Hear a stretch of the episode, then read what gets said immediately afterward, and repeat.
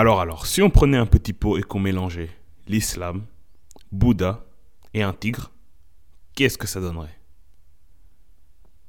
Ben je pense que vous avez vu dans le titre, l'Indonésie tout simplement. Pourquoi? On va découvrir tout ça.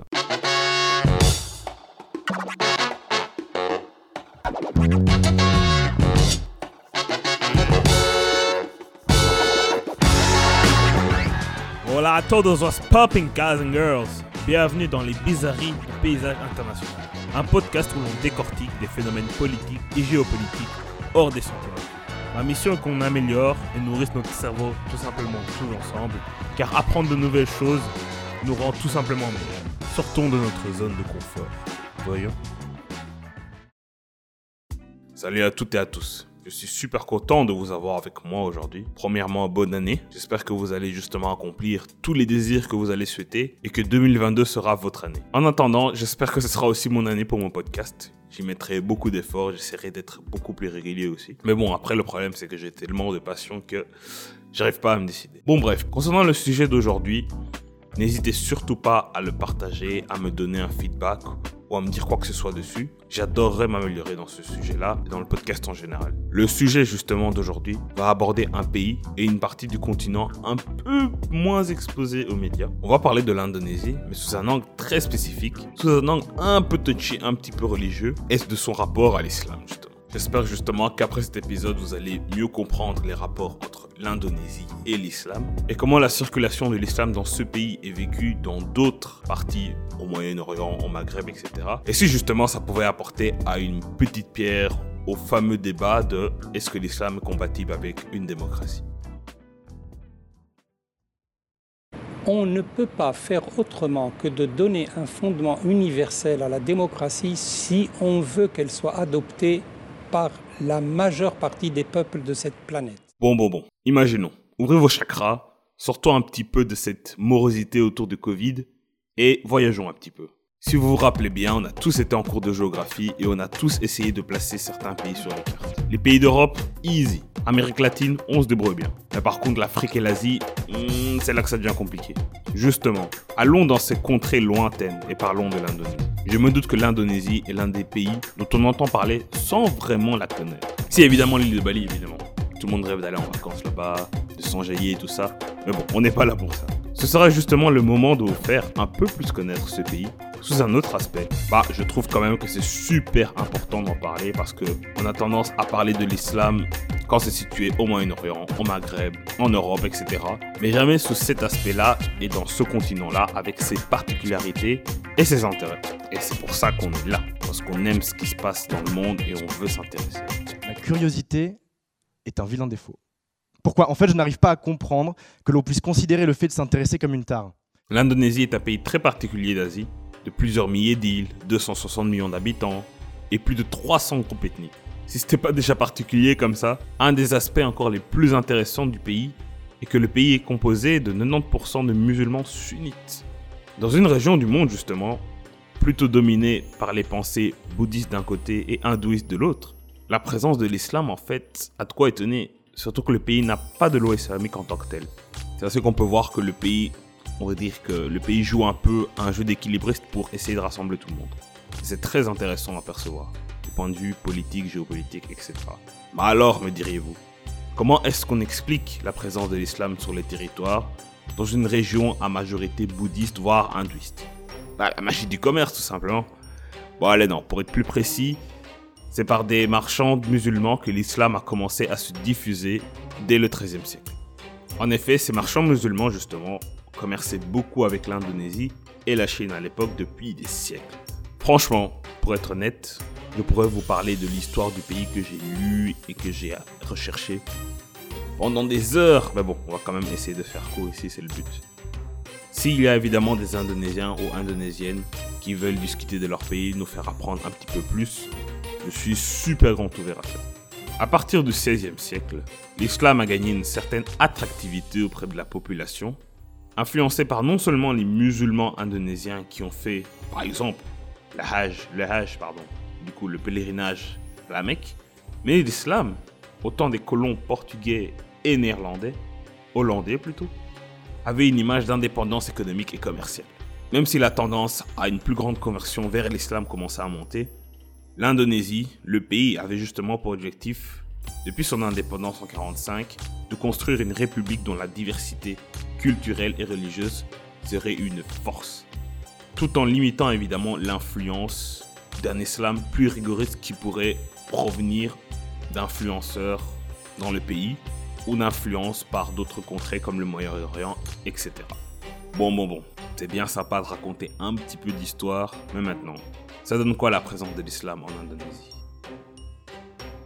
Bon, ça c'est un aspect plutôt intéressant à savoir. Même si cette religion a quand même séduit bon nombre de personnes pour son aspect plus égalitaire d'un côté entre ses adhérents, au contraire de l'hindouisme, et d'un autre côté son ordre social plus solide, la religion doit s'inscrire autour de l'idéologie nationale de la Pancasilia.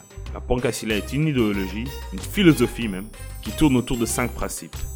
Cinq comme les doigts de la main, ou cinq comme les piliers de l'islam, entre autres. Je sais pas, hasard. Ces piliers sont la croyance à une humanité plus juste, la croyance à l'unité nationale, à la démocratie, à la justice sociale, mais surtout la croyance en Dieu. Et justement, c'est ça l'un des aspects les plus intéressants. Juste mentionner une croyance en Dieu pourrait justement peut-être être interprété, faire croire que l'islam n'a pas tellement sa place, mais en fait c'est tout le contraire. La place de l'islam est importante dans la charte de Jakarta, qui énonce justement les bases du pays au moment de son indépendance. Alors dans le monde, vous me direz, il existe plusieurs sortes d'islam, plusieurs images que l'on a de l'islam. Et s'il existe justement une image d'un islam plus intolérant, l'inverse est aussi possible évidemment, avec ce qu'ils ont référencé comme un islam humanitaire, entre guillemets, mis en avant par un groupe qui s'appelle NUL, qui est très très difficile à prononcer pour être honnête, donc je vais l'essayer, Nardlatul Ulamo. Voilà.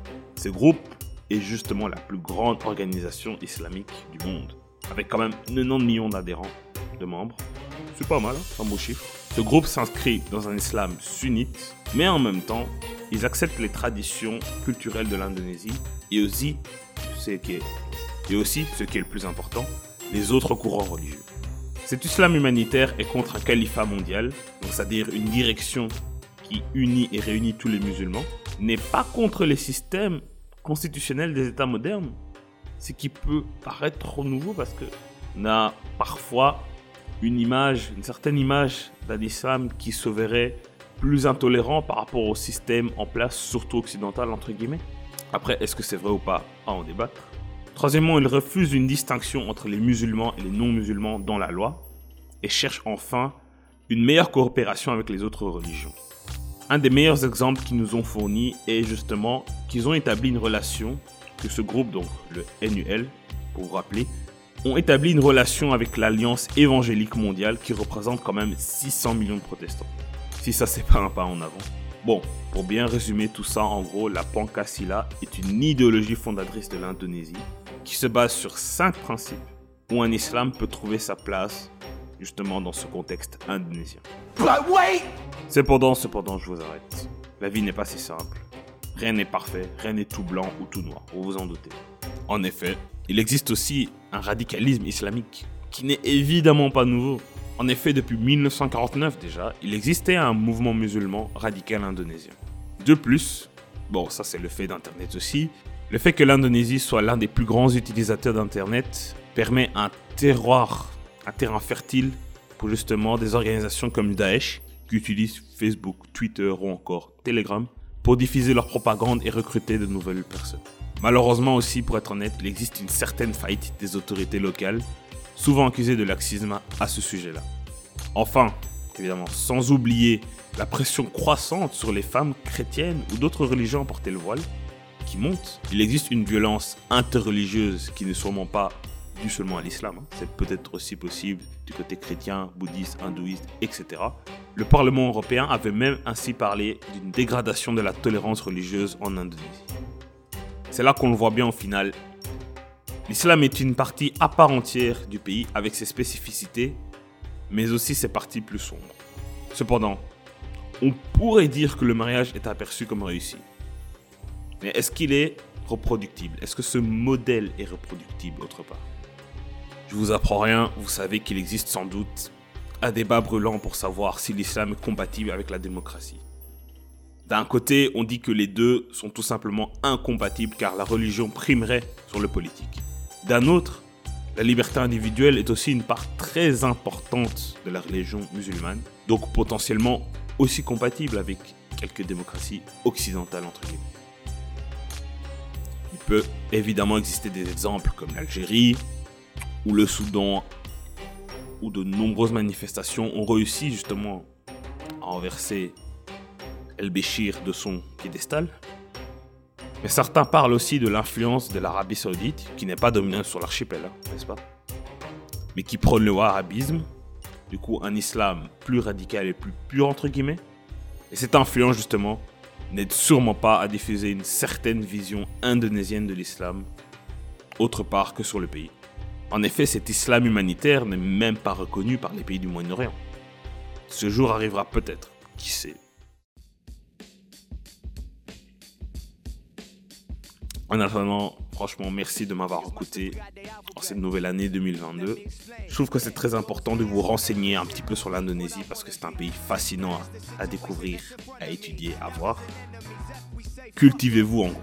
Tellement de choses intéressantes dans ce monde ne faut pas rester dans sa petite bulle, à écouter que les mêmes choses à chaque fois, qu'une vision, on va dire, européenne, entre guillemets.